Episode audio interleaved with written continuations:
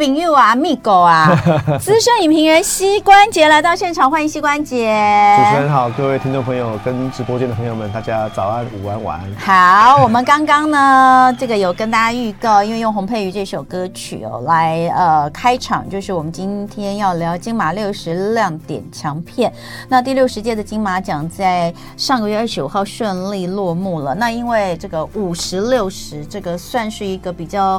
呃，具有整数年对具有纪念的这个里程碑的这种感觉，所以呃，今年的金马奖大家也都蛮蛮关注的哈。那呃，你有看吗？你就就在现场嘛？对啊，我得要来啊。你就在现场，你要跟我们讲一下今年颁奖典礼有什么亮点回顾吗？有啊，亮点一大堆，从一开开场的那一个短片，对对，就是陈伟豪拍的一个短片，他把。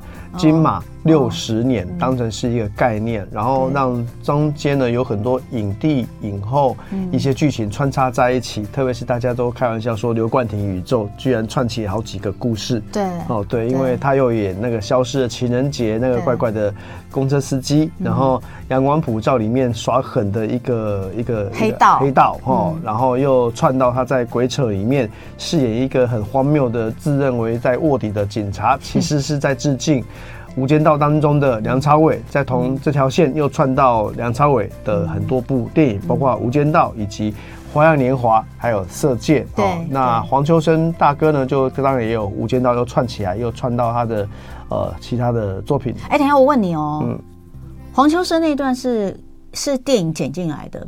他有电影剪辑，也有自己，也有自己演的，也自己演的，然后还合成的。所以这一个六十金马六十这个小短片，它有很多的巧思在里面。然后这一段的开场，当然露露的整场的主持都很都很稳健，这个我们就就先跳过不多说。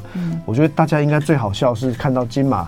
那个影后们，影后们 在那个要，因为他们刚好五五位引言人各自介绍一段，结果没想到第一段的淑芳阿姨就出锤了，就出锤，就因为把把林品彤的名字讲错，讲错，因为她还很新嘛，所以名字可能还没有那么记得起来。结果他一开始讲错，然后她就自己又开玩笑说：“哎，我是故意讲错的啦，做效果啦。”哦，结果没想到开始传染病，你知道吗？结果那个李心洁也很害怕讲错名字。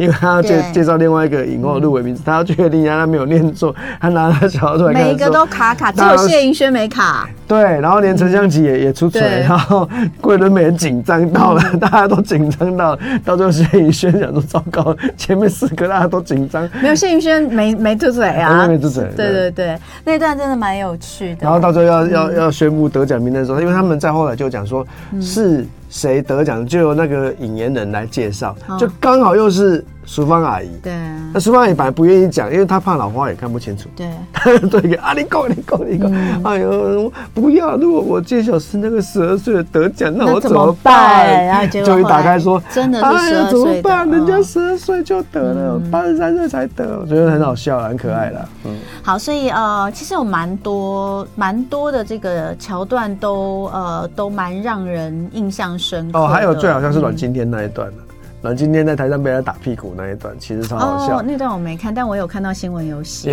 就是说用一个用一个很比较诙谐的方式，就是把这件事情呃带过去，但是也像是一个前辈，对，给你一点小建议啦，哦，然后你也当众在对所有金马入围的嘉宾以及观礼的朋友们，给全场一个致歉啊，他就他也鞠躬了，他也道歉了，然后透过这个方式，我觉得是很。很幽默哦，我相信阮经天，你未来一定会越来越好的。嗯、对，不过这个阮经天这个事情，因为金马六十又讲到了他当时金马五十缺席，中途离席，对对对，那最后的一个大合照，影帝们的合照就是独缺他，独、啊、缺他，呃，这件事情被记很久，但但是因为这件事又被讨论，其实我我当时当然知道有这件事，但没有、嗯、没有觉得说有有怎么样的，其实有很怎么样，因为但你知道有很多人觉得有点不平，然后他但是我觉得那是两种。嗯不同概念，你知道，有些人就觉得为什么一定要你们怎么样，我们就要怎么做？因为你因为这金马五十那一次说了影帝以后，大家都花了很多的时间要去彩排、去走位、去坐在那边。你到中途说突然不见了，因为你知道吗？那五十个在台上的影帝影后，为了怕走位会有问题，他每一个都有专属的工作人员带领导演走到定点 Q，你上去坐好。啊，你因为你不在，你所有座位都要重排。嗯，但我跟你讲，现在很多人都会觉得，呃，自我的意识其实越来越抬头，尤其是。年轻一辈的朋友，你知道吗？所以就会觉得说，我我可以接受有自我意识，但是你一定一定要逼我们，一定要照你们的游戏规则走。但你的这个游戏规则是合理的吗？这是颁奖典礼的一个设计的巧思，它也是致敬，也是提携，也是鼓励。我觉得这是没有啦，我只是因为看到很多人在讨论，但我个人呢，就是属于那种呃。我觉得很很很很重要啊，这就是一个呃。一个典礼，人家都要荣耀你呢啊！你干嘛？你干嘛还落跑？我如果当中要挖苦你、吐槽你，你说你中间走，那有情有可原啊，不是吗？好，所以这次金马的颁奖典礼哦，很多亮点呢。那呃，有些人说哇，好想再看一次。其实现在在 YouTube 上都还可以看得到。My video，My video，哦，OK，可以看得到。那可能 YouTube 上只能看到片段。那等一下回来，我们就来讲讲这次有几部片哦。看完金马的六十颁奖典礼之后，我自己超想看的。待会回来，请膝关节介绍。今天译文同乐会呢，请到我的好朋友资深影评人膝关节来跟大家聊聊金马六十亮点强片。今天呢，他准备要跟大家分享的三部，在这一次的呃金马六十里面都是大放异彩哦。包括第一部就是吴康仁拿下影帝的《复都青年》，对不对？对。第二部是呃林品彤这个史上最年轻的金马奖影后所主演的《小小》哦，就第二部。第三部《年少日记》，这我们之前没讲过吗？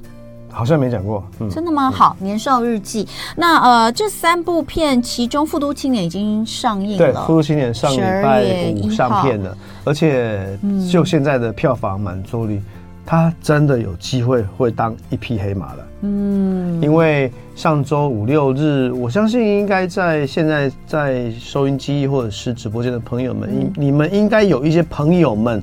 有看这个片，或者是你有听到谁说好不好看这一类的，啊、这个片现阶段我们猜啦，因为现在还没有到中午，我相信它台北市可能会全台湾应该会过一千三百万的票房左右。以一个这样子，其实它是正确来说它是马来西亚片，不过它的投资方有蛮多的哈，嗯、所以这个片加上在金马奖大放异彩，而且重点是因为它男主角选的是吴康仁，嗯，所以我相信很其实蛮多的台湾的观众朋友应该会把它当成是一个台湾片来看，看了之后你也不会失望，因为你会发现吴康仁真的是脱胎换骨，呃，到了另外一个境界了。哎，吴康仁在里面，因为我们知道他是演婴儿人士嘛，所以他不说话。那其他的语言是华文吗？还是呃，有马来西亚有英文，然后也有大家熟悉的普通话，也有广东话。其实就像马来西亚当地会使用到这么多不同的语言是一样的。好，所以这是发生在马来西亚，而且是一部马来西亚电影。好。那这个故事的内容，他就是讲一对兄弟，嗯、那他们因为没有一，比哥哥吴康仁没有一个正式的一个身份证，嗯、所以呢，他就是只能打黑工。嗯，只要听到警察来要盘点干嘛，他们都很害怕，因为你就是一个没有身份的人。嗯，那马来西亚在对待他们国的公民这一块的身份有好几种认认认证的方式。嗯，那弟弟呢，其实他比较幸运一点，他有拿到一张出生纸。所以他能证明他是在马来西亚出生的，可是他们在马来西亚有好几种不同的身份的阶级来来来说了哈，所以这个部分的身份阶级呢，又可以嗯紧扣另外一部金马入围电影《五月雪》，他也是在讲马来西亚的这些身份的认同的问题，以及身份证核发的这些过程。所以呃，我现在直播间里面如果有马来西亚的朋友们呢，你们就一定可以帮我们分享一下，到底为什么马来西亚的政府对于公民的证件的配发有这么多麻烦的繁文缛节哦，嗯、那在很底层生活的很多人就是只能打黑工，嗯，打黑工的故事就犹如我们在看台湾有很多呃失联外劳，嗯，其实有一点接近这个意味，但是它是对于本地人一个极大的歧视啊，就是我就明明在这个地方出生的，我就是拿不到证件，那是到底怎么办？他们有一个历史的工业在那个地方，嗯，然后故事的富都青年，当然富都就是当地的一个那个那个地名叫富都什么煞的，我现在又想不起来哈，富都什么什么煞，哦对，富都巴萨这个地方哈，所以你乍看片名觉得好像富都青年好像他们是过得很富裕嘛，嗯，啊其实没有，他们过得超级困穷的，超级困穷的。然后英文的片名阿邦阿迪阿邦就是哥哥，阿迪就是弟弟，就是马来西亚兄弟的意思。哦、对，一个哥哥跟一个弟弟，然后刚好也就是在故事里面两个人的名称，嗯、一个叫阿邦，一个叫阿迪，这样子。他、嗯、其实是一个在在符号上有很鲜明比喻的一个。嗯作品哦，所以剧本是很好的。这个电影在马来西亚也上映吗？马来西亚这边有写啊，十二月十四号上映。哦、对，所以台湾比马来西亚还要早。早嗯，对。然后吴康仁在故事里面，因为他就是没有办法演讲话嘛，嗯、所以他靠他的眼神以及他的手语，嗯、他故事里面他也会学习英雅人士，他还是会讲一些那种。状声词的东西，嗯，所以这个部分确实是。对啊，康仁最后有一段三分钟到四分钟的戏，各位在金马奖的入围典礼上有看到其中十四秒左右，嗯、所以我相信很多人看到那十四秒都觉得哦哦哦哦，这个好像很厉害哦。对，嗯、那这个故事其实因为是双主线的，就是哥哥跟弟弟的戏份其实各接近一半。对，所以陈泽耀他是最佳男配角入围的入围，对，两个人都入围，不过呃，陈泽耀没有最后没有拿哈，因为败给了台湾的陈陈木易，也是。姓陈的，对对对，啊，老狐狸，老狐狸那个片拿奖也算是蛮实至名归啦。讲实在话，好，那所以这个是呃第一步要跟大家分享，而第二步呢，我们就来看一个是影帝演的嘛，好，再来我们看看就是这次的影后林品彤，呃，她所主演的小小啊这部片来跟大家，这个片应该刚真的是也是，我觉得运气也不错啊，如果。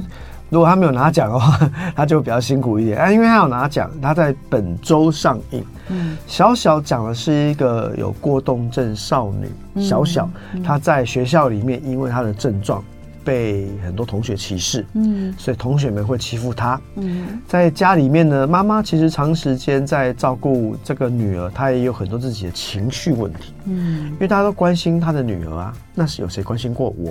嗯，加上在这个家庭里面的父亲是一个常年缺席的角色，嗯、他在海外经商哦，嗯、所以这个确实也很多台商家庭就是如此嘛。嗯、家里面的大小事基本上是妈妈在主导的，可是偏偏妈妈自己也有情绪啊。啊，我女儿回到家啊，就是管不动啊，嗯、不是吗？很多家长都说我小孩在学校乖乖的，可是回到家就很难管哦。所以这个故事有趣的地方就在于小小。班上的这个班导师就是由刘俊谦饰演的，嗯，嗯，这个班导呢就这样子走入了他们的家庭生活当中，嗯，班导跟母亲有着过从甚密的关系，嗯，班导呢在在学校呢又要适度的关心以及保护小小这个女孩子，嗯，他甚至呢也希望同学们呢不要这么的常常去捉弄。小小，嗯，那如果呢，你会关心小小的话呢，还可以有 bonus，哦。哦，哦就是蛮奇妙，就是你可以看到一个学校的权利，家庭当中的权力哦，都互相在有一个很奇妙的流动感。所以他其实他讲到陈意涵这个角色，因为陈意涵她也本次也入围了最佳女配角奖，嗯，她饰演一个情绪无法抒发的母亲，所以这个片的文案。如果没有你，我是不是能做自己？这句文案是在陈意涵的角色身上。对啊，对啊，对啊。嗯，其实你会比较少看到会以母亲的角度写这样子的宣传文案。嗯，因为主戏是在女儿身上。身上嗯，对，所以这个故事是。但是，但是我觉得他非常的聪明，因为很多妈妈。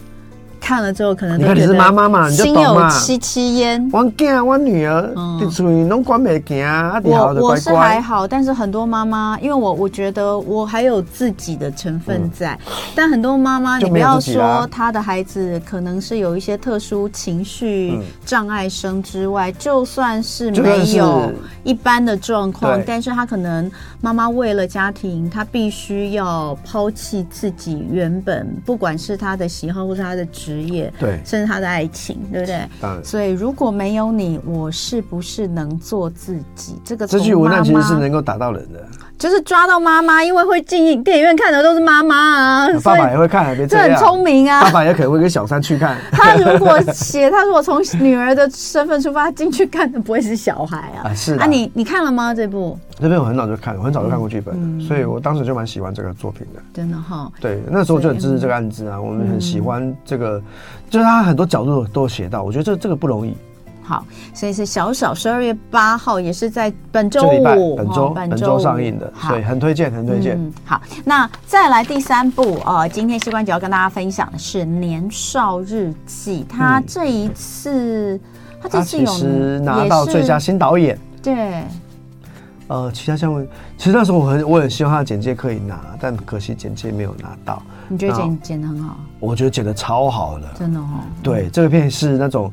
我讲完故事大纲，你进到戏院看的时候，你就发现，哎、欸，那不那不是安呢？啊，是哦，为什么？这故事一开始就跟你讲说，有一个有一个年，就是是你们看到海报当中的黄子乐啊，这个小男生，就是在在学校呢功课不好，嗯，在家里面呢关系不好，因为爸爸都比较疼弟弟。然后这个哥哥呢，在学校就是没没有什么，就是也成绩也不好嘛，所以你自然而然回到家都是被骂的那一个。嗯。然后爸爸觉得说啊，怎么弟弟可以办钢琴独奏会啊，你连钢琴怎么弹啊都不行。嗯。所以爸爸就对这个哥哥非常非常严厉。嗯。他这个故事有两个时空在切换，然后另外一个时空呢，就叙述这个老师很努力的去关怀他的这些学生们，然后呢，因为他发现班上有一封遗书。他就紧张了，嗯，他想说糟糕了，这个要赶快查出来，要不然呢，到时候会不会有同学跳楼自杀？然后他当一个老师的会无法弥补这样的一个错误，嗯，所以他就很努力的要去找到到底是谁写的。嗯，那如果真的被我找到是哪个同学写的，那我要怎么关心他？嗯，才不会让他觉得很别扭。嗯，这个片其实他在讨论的是香港现在的少孩少年，就是这样，大概是这种八到十岁这个阶段的少。八到十这么？对，他说这么集中啊？就是他他讲这个年纪的孩子已经有忧郁症了哦，这个年纪孩子已经有很多人要选择自我登出人生了，所以他其实在讲这个议题。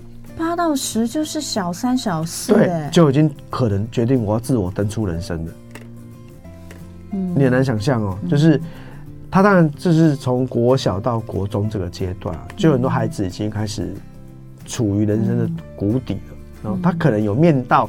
面对到人生很多的压力啊，不管是家庭的，不管是学校的，不管是同侪的等等哦，所以这个故事他其实讨论的这个面向啊，他其实是很关心这样子的议题，嗯。啊，因为故事的简介会让你看到中间的时候吓一跳，嗯，我吓一跳，我在看的时候我就吓一跳，我说我我被骗了这样子，真的，对，所以我才一直觉得说他应该可以拿最佳剪接啊，但就是没有没有给他吧，对，而且郑中基演的很好。嗯。郑中基就是演那一个很严格的父亲，嗯，对自己的儿子管教非常的严格，嗯，然后故事里面就还有叙述，其实这个这个就是故事里面的的的老师啊，嗯、就是跟郑中基，反正你们大家去看啊，我觉得这是一个，嗯，在因为买片的片商自己当初看剧本的时候，也没有料到会是这样的一个故事，嗯，我们其实，在看很多电影的时候，我们很。很容易的会认为主视角是谁，嗯，但是看到一半的时候，发现，哎，原来我被骗。了，嗯，像之前我可能很久以前有来介绍过一部日本片，叫做《爱的成人式》，嗯，《爱的成人式》呢，就是一部从头到尾都告诉你你会被骗，你会被我骗，他一开始就讲说你要看到最后，你一定会发现你被骗，但大家还被骗了。no，有没有很厉害？都已经都已经，但是但重点是也合逻辑，这是合逻辑哦。所以当时《爱的成人式》哇，超大胆的，在开头就跟你说百分之九十五以上的人会被骗，我也被骗哦。这个片就是中间到一段的时候，它视视角的转转折，让你发现啊，我被骗了。但是你发现很好看。哎，为什么上面写十一月十六？好好记住。别的别的，对对对，台湾是这个礼拜，台湾十二月八号，十二月八号，对对对。OK，好，那呃，除了这三部之外，还有没有哪一部是你可以你想花一点点时间讲？还有一分多钟。还有一分多钟，我想也是这次金马的。呃，你想推什么？这次金马的，还是你想要推别的？都可以，都可以。后面上映的、嗯、啊，正在上映纪录片的是。林正盛导演的《汉山河》的那个纪录片，在讲林正，在讲林正盛拍陈明章老师的这个纪录片。那这个片因为也正在戏院还在上映，所以大家可以去看一下。因为刚好很有趣，林正盛跟陈明章他们刚好住在同一个社区啦，嗯，所以他们之间的那种很有趣的艺术家交朋友的精神，在这个片里面看得很有交朋友，对。好，那呃，接下来呢还有什么？你刚刚本来想要讲什么？哦，本来想要讲的是韩剧啦，我想说算了，好啊，没问题呀，可以啊，还有一分钟，可以啦。哦，非法正义啊，正在已经刚好结束了，男就是大家的男朋友男祝贺啊，哦，非法正义在讲一个如何用私刑教育的方式去惩罚那些被法院轻判的人。哦，这不是很爽快，很爽快。这不是在呃港片跟美国片、好莱坞片里面非常受到大家欢迎的情节。对，但是因为非法正义，他有加入媒体的题材，加入财团的角度，嗯，它有加入两个我觉得挺有趣的角度，所以我觉得很推荐大家去看一下，正在 Disney Plus 上面上映。OK。好啊，你上次不是叫我去看那个什么无人岛的？哦，我 Diva，我我我也才看两集，我也还没看，对，还没看完，对对对。哦，因为他又跟他又用一个什么，里面有一个人跟我很像的啊，对了对了对了对了的这种来诱惑，里面有一个女歌手跟人家跟他长得有点像。好，大家可以有人看吗？无人岛的 Diva，这是这个呃很可爱的哎，那个谁，那个女主角我叫什么名字？我突然间忘记了。吴庸物的那个哎，对，突然间忘记她的那个女呃，朴朴朴朴什么冰，朴好朴什么冰？对，我忘记了，突然间忘记他的名字，糟糕，年纪太大就是语英语哦。好，那所以当然这个今天的重点是金马。朴恩斌啊，是啊，朴恩斌啊。好，谢谢膝关节，大家可以去看一下。就爱点你 UFO